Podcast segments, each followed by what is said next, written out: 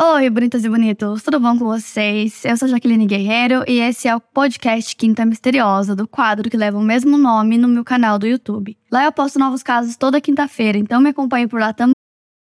Wyndham Hotels and Resorts makes travel possible for all. Whether it's the long haulers looking for a great cup of coffee, a roomier rest for the on a whim road trippers, or a place to make summer memories with the whole family.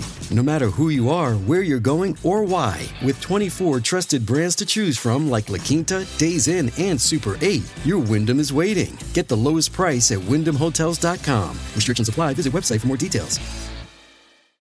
Bem para ficar por dentro de tudo e não perder nenhum caso novo. E agora, bora começar o caso de hoje.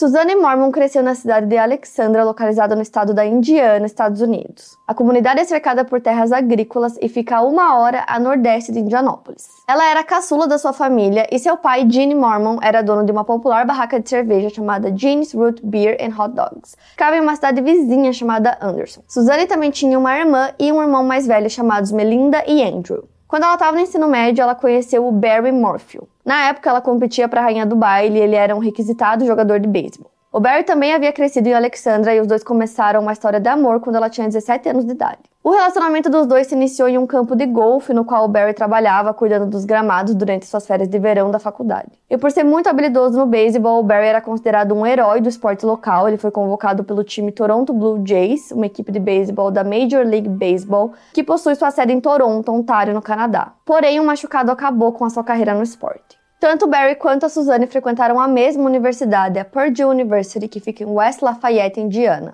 Eles se casaram em 1994 e o Barry iniciou uma empresa de paisagismo. Já a Suzanne trabalhou como professora do ensino médio. Até que suas filhas nasceram, ela teve duas filhas chamadas Mallory e Macy, e aí ela decidiu se dedicar à maternidade em tempo integral e parou de trabalhar. E aí os anos se passaram e quando chegou a hora da Mallory, a filha mais velha do casal, ir para a universidade, ela escolheu fazer uma faculdade no Colorado, ficando longe da família. Em 2018, a família decide mudar também para uma casa próxima à cidade de Salida, no condado de Chaffee, no Colorado, para ficarem mais próximos da filha mais velha. E nessa época, a filha mais jovem do casal, a Macy, tinha 16 anos e ela estava no ensino médio. Então, assim que eles se mudaram, a Suzanne começou a se aventurar andando de bicicleta pelas montanhas, enquanto o hobby do Barry era caça. Ele gostava muito de caçar. Ainda em 2018, a Suzanne descobriu que ela estava com um tipo de câncer chamado linfoma de Hodgkin que é um câncer que afeta o sistema linfático do corpo humano, então ela precisou começar o tratamento. Em setembro do mesmo ano, a Sheila Oliver decidiu ir até o Colorado visitar a amiga. Ela e a Suzane eram amigas há muitos anos. A Sheila era a pessoa com quem a Suzane conversava sobre os seus problemas, com quem ela desabafava. Inclusive, já fazia um tempo que ela conversava com a amiga através de ligações e mensagens de texto sobre alguns problemas que ela estava enfrentando no casamento dela com o Barry. Então ela conta pra amiga que o casamento não estava indo bem, e aí no mesmo ano, no Thanksgiving, né, que é o feriado de ação de graças,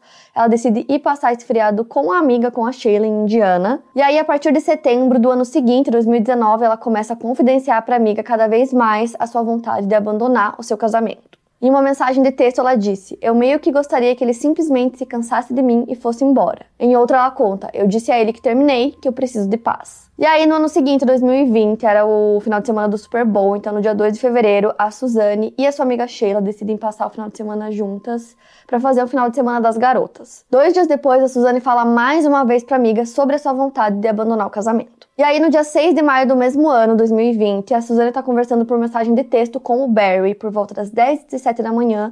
Ela manda uma mensagem para ele dizendo que o casamento acabou. Então, nessa mesma mensagem, ela fala que ela não quer mais e que agora eles só precisam resolver isso legalmente, né? No caso, entrar com o pedido de divórcio. Mais tarde, por volta das 3h51, o Barry responde as mensagens de texto e ele fala que ela estava errada em todos esses pensamentos malucos que ela teve em relação a ele e ele também fala na mensagem, entre aspas, só um tolo ficaria longe de um anjo como você. Quando eu morrer, o que não vai demorar, vocês serão cuidadas. Provavelmente ele estava se referindo tanto a Suzane quanto às duas filhas do casal. Então isso tinha acontecido no dia 6 de maio. No dia 8, a Suzane cria uma lista no celular dela onde ela coloca várias queixas, várias razões pelas quais ela queria abandonar o casamento. Ela tinha feito essa lista por volta das 7 horas da manhã, e aí um dos motivos que ela colocou era que o Barry acreditava que ela tinha um outro namorado, e outra dizia que o Barry agia como se ela tivesse invadido a garagem, aí ele explicou que o que ela quis dizer com isso era que ele acreditava que ela tinha instalado câmeras de segurança na garagem. Ainda na mesma manhã, por volta das 9h28, a Suzane manda uma mensagem de texto para a irmã dela, Melinda, dizendo que era muito difícil lidar com abrasividade e demonstrar respeito. A Melinda diria mais tarde que ela não sabia o que falar para a irmã dela. Às 10 da manhã, o Barry e a Suzane fizeram várias ligações um para o outro,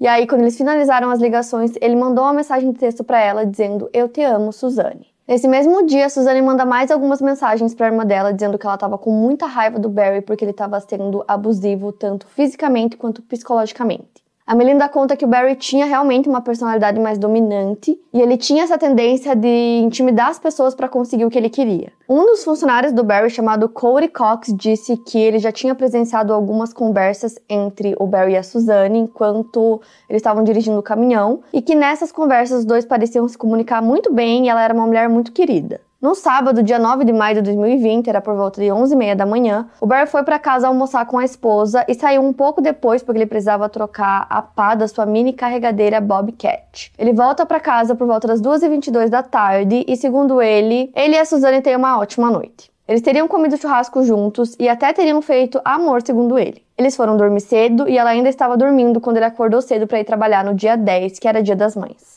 No dia anterior, nesse momento em que o Barry conta que tinha voltado para casa, que teria jantado com a esposa e tudo mais, durante esse tempo, a Sheila, amiga da Suzane, tinha mandado alguns Snapchats para ela. Entre 6h40 e 6h48 da tarde, ela manda três mensagens pro Snapchat da amiga, mas não obtém resposta. As duas filhas do casal não estavam em casa porque elas tinham ido para um acampamento, então a Suzane passaria aquele dia das mães sozinha. Então, como eu falei para vocês, na manhã do dia seguinte o Barry sai para trabalhar e aí depois ele manda mensagem desejando feliz Dia das Mães para Suzane. As filhas também mandam mensagens, mas ninguém tem resposta nenhuma. Então, ainda no dia 10, um pouco mais tarde, a Mallory liga pro pai e fala que ela mandou mensagem pra mãe, mas que a Suzane não respondeu. Um pouco antes disso, a vizinha do casal chamada Jane Ritter tinha conversado com o Barry. Ela disse que a Suzane não estava em casa, mas que o carro dela estava lá. O Barry então pede para a vizinha procurar pela bicicleta da Suzane, porque às vezes ela saía para pedalar nas montanhas, e depois de não encontrar, a vizinha decide ligar para o 911 e relatar o desaparecimento da Suzane. A polícia chega no local pouco antes das 6 da tarde. O Barry não volta para casa de maneira imediata, então primeiro ele vai deixar algumas ferramentas para alguns colegas, depois ele avisa que houve uma emergência familiar e que ele precisa voltar para casa. Enquanto ele está voltando, ele recebe uma ligação do xerife do condado de Chaffey, que diz para ele que eles haviam encontrado a bicicleta da Suzane caída no fundo de uma ravina, próxima da Highway 50, por volta das 8h50 da noite. Assim que ele chegou em casa, os policiais presentes descreveram o Barry como muito emotivo. Ele perguntou quase que imediatamente se ela poderia ter sido morta por algum animal. Ainda no domingo à noite, as meninas retornam para casa. O pensamento inicial da polícia sobre o caso era que a Suzane provavelmente tinha sido sequestrada. No dia seguinte, 11 de maio, mais de 100 pessoas se envolvem em grupos de buscas à procura da Suzane nas proximidades de onde a sua bicicleta foi encontrada e na floresta que ficava próxima da estrada. A polícia conversa com o Barry por volta da uma da tarde. Naquele dia, Suzane deveria comparecer a uma das suas sessões de tratamento para o câncer, mas ela não apareceu. O Barry decide fazer um apelo público por respostas sobre o paradeiro da esposa e oferece uma recompensa de 100 mil dólares por qualquer informação sobre ela. No dia seguinte, 12 de maio, a polícia consegue um mandado de busca para a caminhonete do Barry então eles começam a fazer as buscas.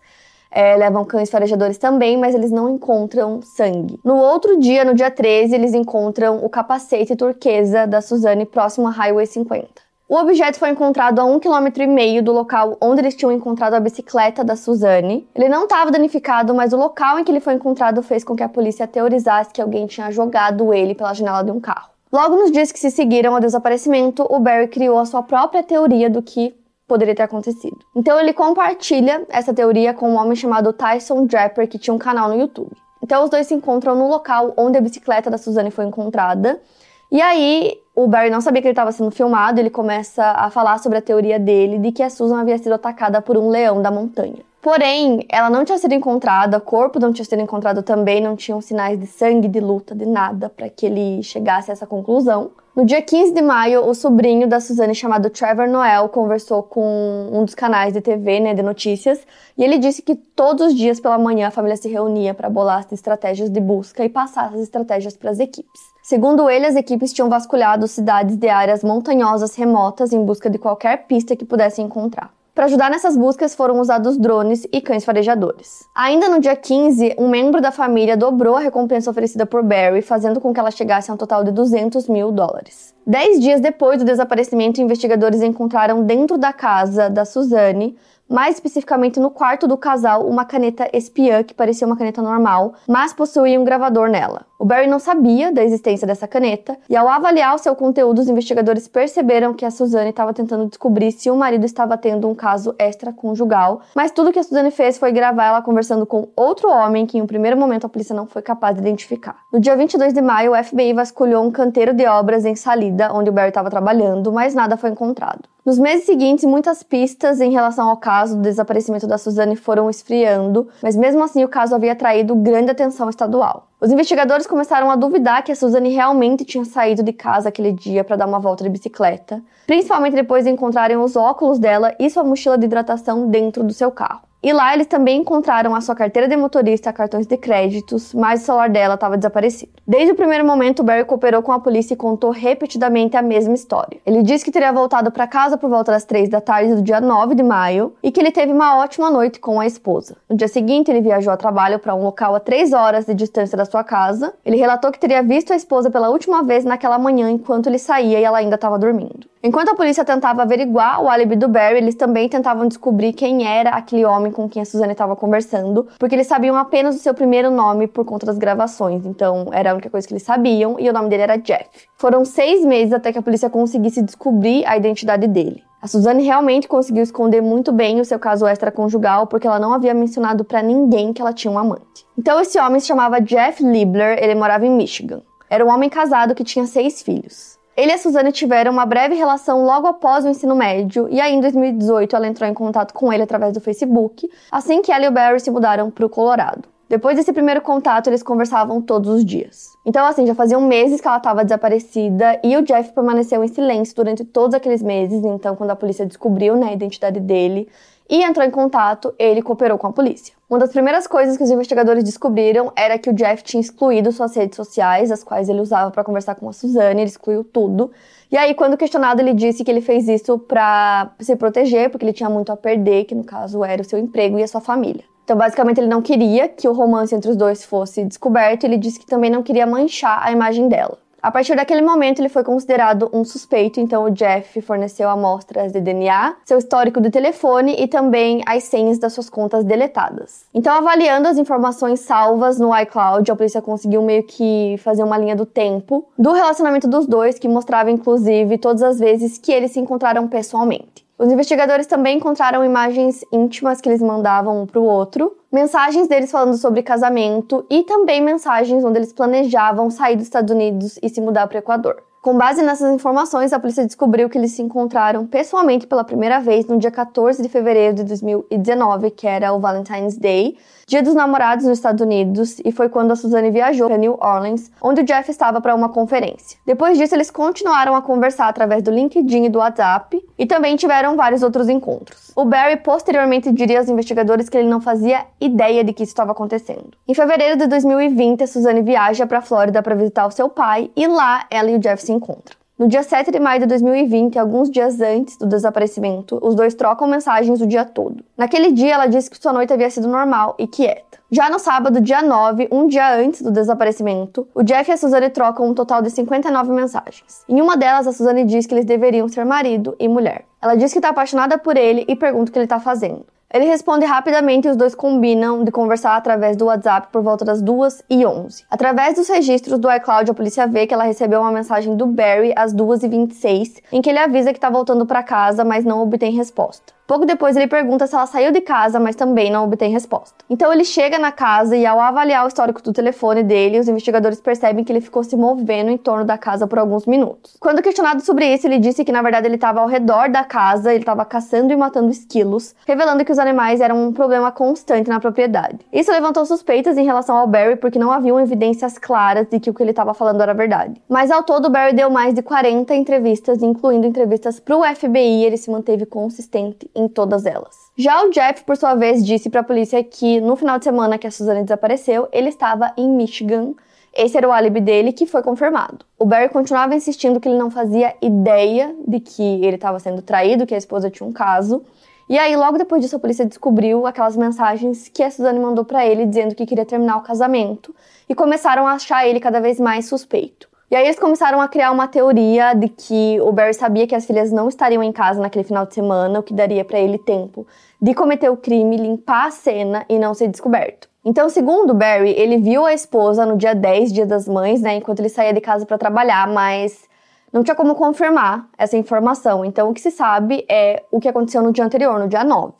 No dia 9, ela ainda estava viva, né? Trocou algumas mensagens, como eu falei para vocês, até certo ponto onde ela não respondeu mais ninguém. Então, ainda no dia 9, entre 2h47 da tarde e 10h17 da noite, o Barry deixou o celular dele no modo avião, o que fez com que as autoridades acreditassem que durante esse tempo ele estava se livrando das evidências. Como ele deixou o celular em modo avião, a polícia não conseguia rastrear, não conseguia ver aonde ele estava, né, durante todo esse tempo, essa janela de tempo. E por conta disso, eles optaram por explorar uma nova técnica de investigação chamada perícia digital de veículos, que utiliza um software capaz de obter as informações do computador do veículo, rastreando os caminhos por onde ele esteve. As informações obtidas do computador de carro do Barry contaram uma história diferente para a polícia da versão que ele deu repetidas vezes. O Barry relatou que ele teria ido dormir às 8 da noite do dia 9 mas com base nos dados coletados da sua caminhonete, eles viram que o veículo se moveu de ré para 26 metros mais perto da casa da família por volta das 9 e meia daquela noite, horário no qual ele já teria que estar dormindo, né, segundo seu relato. Em algum momento naquela noite, as senhas do Facebook da Suzane foram redefinidas e as pessoas começaram a adicioná-la. Ela ganhou 23 novos amigos em Indiana e 20 deles eram homens. Na manhã seguinte, por volta das 4h23 da manhã, o celular da Suzane tocou pela última vez. O aparelho nunca foi encontrado. O Barry teria relatado para os investigadores que ele colocou o alarme do celular para despertar 4 e meia da manhã porque ele sairia de casa por volta das 5 para ir até Broomfield, cidade próxima a Denver, que ficava a 240 quilômetros de distância da sua casa. Mas dados da caminhonete novamente contradizem isso, mostrando que a porta do veículo abriu e fechou por volta das 3 e meia daquela manhã. Por isso, os investigadores passaram a acreditar que ele começou sua viagem muito antes do que ele alegou, mas entre as 3h50 e 8h10 daquela manhã, o computador do veículo não registrou nenhuma atividade. Caso Bert tivesse se livrado do corpo da esposa nessa janela de tempo, os dados da caminhonete não forneceram informações suficientes para que isso fosse provado. Ele enviou aquela primeira mensagem desejando Feliz Dia das Mães para ela às 8h10. Ela não respondeu, mas ele disse que o serviço de telefonia não era tão bom na casa deles e que isso não era incomum. Às 8h41, ele envia mais uma mensagem para a esposa, esperando uma resposta. Outro fato que chamou a atenção da polícia foi que o Barry disse que ao sair de casa ele virou para a esquerda ao invés da direita,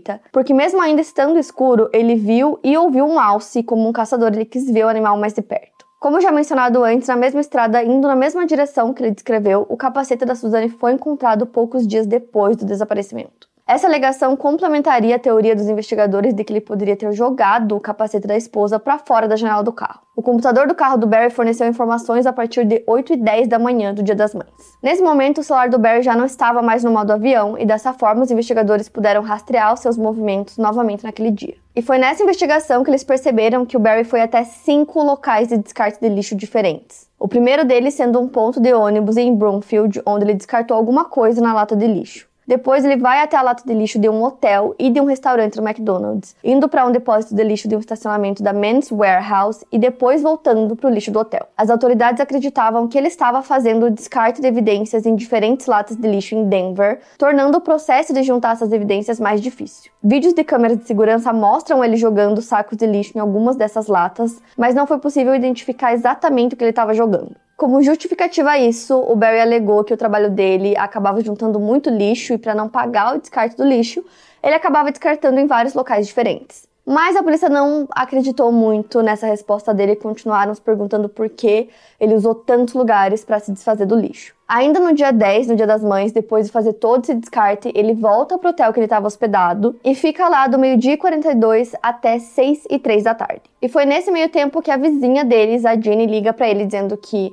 a Suzane não estava em casa, mas que o carro estava lá. E como eu disse para vocês, ele não voltou de imediato para casa dele, ele fez algumas entregas antes e uma dessas entregas incluía uma pá. Depois que o Barry sai do hotel para voltar para casa, um dos colegas de trabalho dele fica hospedado no mesmo quarto do hotel que ele estava, e ele descreve que tinha um forte cheiro de cloro ou de água sanitária no local, o que faz com que as autoridades pensem que durante todo aquele tempo ele estava limpando a cena do crime. Junto a essas suspeitas, as autoridades também encontram algumas mensagens que a Suzane tinha enviado para amiga dela, né? Eles estavam lendo todas aquelas mensagens.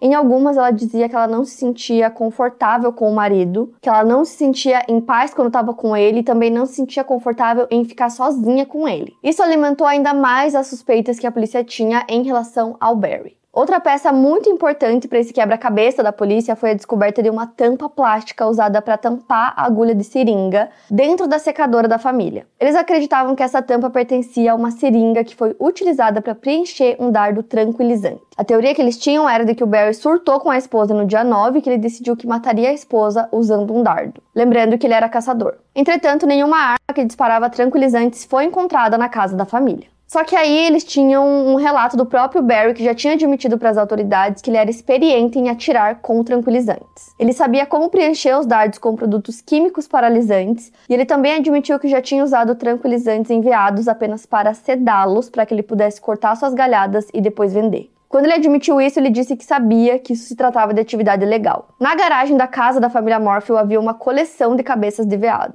bem como uma pilha com as galhadas que o Gary conseguiu ilegalmente. Para um veado, leva cerca de 4 a 20 minutos para que ele desmaie após ser atingido com tranquilizantes, mas muitas vezes a dosagem utilizada para sedar esses animais pode ser fatal para humanos. Além disso, na porta do quarto principal, no quarto do casal, na casa, tinha uma grande fenda de madeira, então os policiais conversaram com os donos anteriores da casa, que disseram que aquilo não estava lá anteriormente. O Barry não sabia explicar de onde a fenda tinha vindo e a polícia teorizou que ele poderia ter danificado a porta tentando chegar até ela depois de atirar na esposa com um tranquilizante.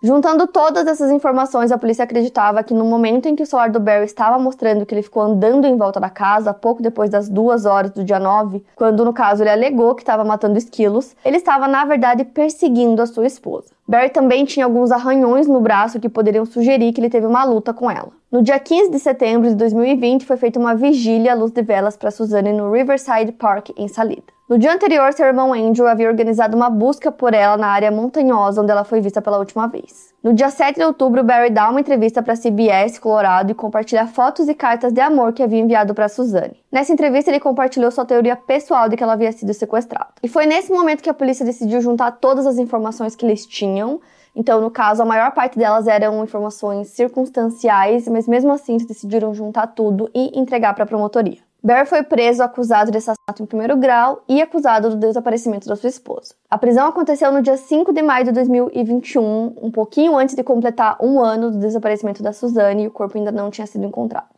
Poucos dias depois, no dia 14 de maio de 2021, o Barry foi acusado de enviar uma cédula no lugar de Suzanne nas eleições presidenciais de novembro do ano anterior. Ele foi acusado de falsificação de registro público e crime de votação por correio eleitoral. Em outubro de 2020, a funcionária do condado de Chaffey relatou ao gabinete do xerife que tinha recebido uma cédula pelo correio para Suzanne, uma pessoa que ela sabia estar desaparecida desde maio de 2020. Então, em abril de 2021, o Barry foi entrevistado por agentes do FBI e questionaram ele sobre essa votação, né? Porque ele tinha apresentado o voto por sua esposa desaparecida. Ele respondeu só porque eu queria que o Trump vencesse. Ele afirmou ainda, de acordo com o depoimento, que ele pensou em dar a ele, no caso ao Trump, outro voto. Barry contratou uma equipe de advogados conceituados em agosto de 2021. O juiz Patrick Murphy ouviu as evidências trazidas pela promotoria durante uma audiência em que ele decidiria se as evidências eram suficientes ou não para levar o caso de assassinato a Suzane a julgamento. E aí a defesa do Barry alegou que aquela tampa da seringa tinha que ser uma evidência desqualificada porque eles não sabiam há quanto tempo aquela tampa estava dentro da máquina, que poderia ser de qualquer outro momento e que também não tinham evidências de DNA do Barry naquela tampa e que por conta de tudo isso ela não poderia ser usada como evidência. Eles também conseguiram demonstrar que a promotoria não considerou um testemunho de um dos funcionários do hotel onde o Barry estava hospedado no dia do desaparecimento, que basicamente era sobre a alegação é, do cheiro de cloro no quarto que o colega do Barry deu, né, depois que ele saiu do quarto e ele entrou para se hospedar no mesmo quarto. Segundo o funcionário do hotel, aquele quarto tinha aquele cheiro, aquele quarto em específico, porque ele ficava embaixo de uma piscina interna, então ele sempre estava com aquele cheiro.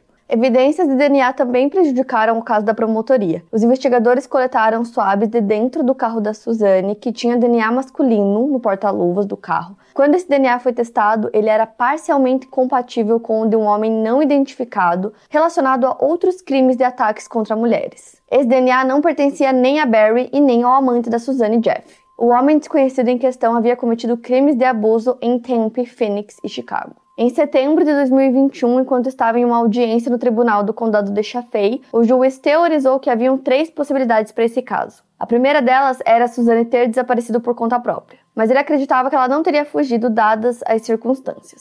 Como, por exemplo, é, ela amava muito as filhas, tinha até mudado de cidade para ficar mais próximo da filha mais velha, né? E ela também estava planejando ir morar com o amante. Então, essa seria a primeira possibilidade. A segunda possibilidade seria a de que ela foi morta pelo marido, pelo Barry.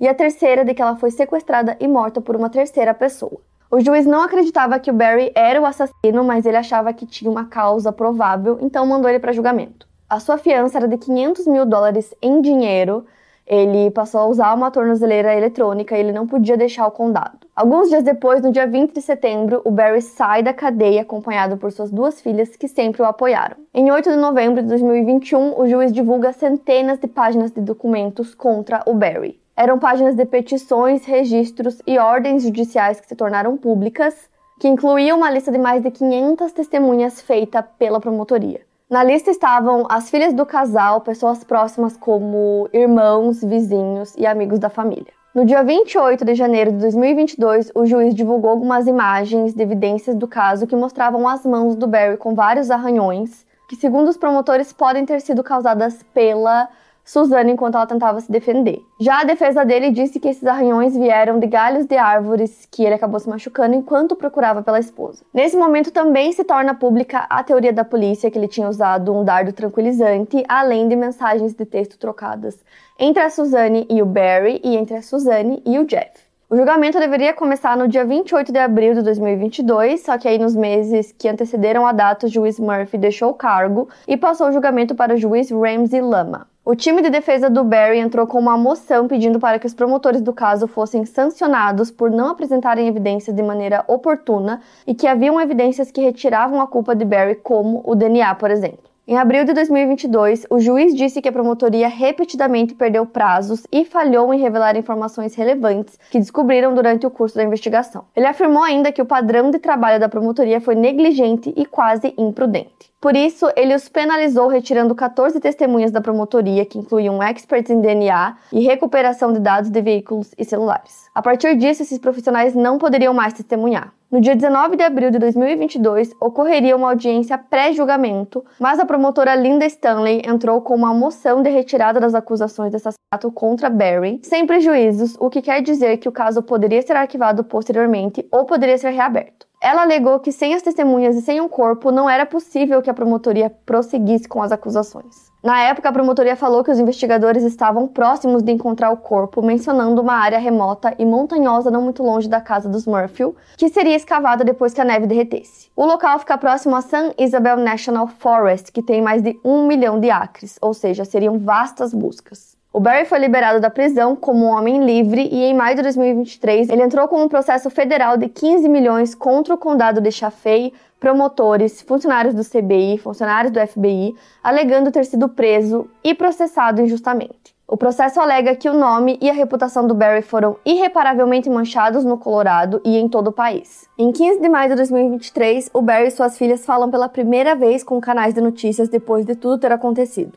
Eles deram uma entrevista para a ABC News e quando Barry foi questionado se tinha algo a ver com o desaparecimento da esposa, ele respondeu absolutamente não. As filhas do casal disseram à ABC News que os últimos três anos foram literalmente o nosso pior pesadelo e nunca duvidaram da inocência do pai. As duas disseram que não havia nenhuma indicação antes do desaparecimento da mãe de que algo estava errado e que nunca observaram quaisquer desentendimentos preocupantes entre seus pais. Porém, a ABC teve acesso a algumas mensagens de texto enviadas pela Suzane que mostravam um casamento tenso. Ela, inclusive, tinha confidenciado com uma amiga sobre uma conversa que teve com uma das filhas. Essa mensagem dizia entre aspas: Macy e eu tivemos uma conversa muito difícil ontem. Ela está cansada da tensão aqui. Ela sabe como ele é comigo e quase me implorou para me divorciar dele. Ele ainda está puxando a Mallory. Já o Barry negou que ele tivesse qualquer tipo de problema no casamento com a Suzanne. Ele disse que eles tiveram uma vida e um casamento maravilhoso, que a Suzanne era muito amorosa, generosa e uma ótima mãe. Ele também comentou o fato da Suzanne estar passando por um momento difícil na vida dela por conta do tratamento contra o câncer.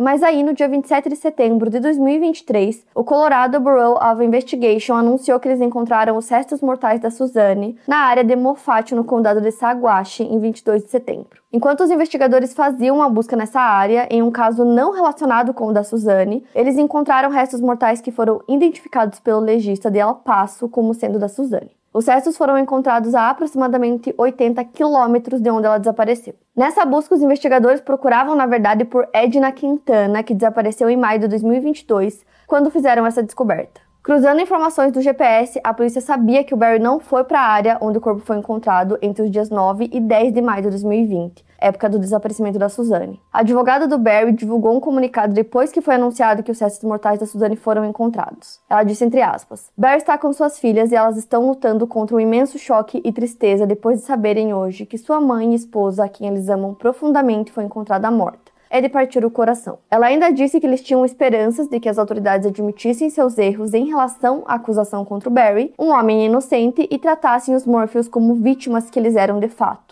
além de acusar quem quer que fosse o real culpado pela morte de Suzane. Por isso, o caso da Suzane continua em investigação, é uma investigação ativa, né? Como eu falei para vocês, os restos foram encontrados no final do ano passado, então pode ser que eles ainda estejam analisando tudo, então essas informações nunca são é, ditas para o público assim de cara. Na época do desaparecimento, a Suzane tinha 49 anos e como certos foram encontrados, provavelmente eles estão fazendo exames de autópsia e tudo mais. Então acredito que muito em breve tenham mais informações sobre esse caso e sobre a morte dela. Então eu quero muito saber o que vocês acharam. Me contem aqui nos comentários. Esse é um caso bem recente, mas que eu fiquei muito interessada nele, queria muito saber mais sobre, decidi trazer para vocês. Não esquece do like que me ajuda muito na divulgação do E é isso, para mais casos, siga o podcast Quinta Misteriosa e aproveite para avaliar em 5 estrelas se você gostou. Obrigada por ouvir e até o próximo caso.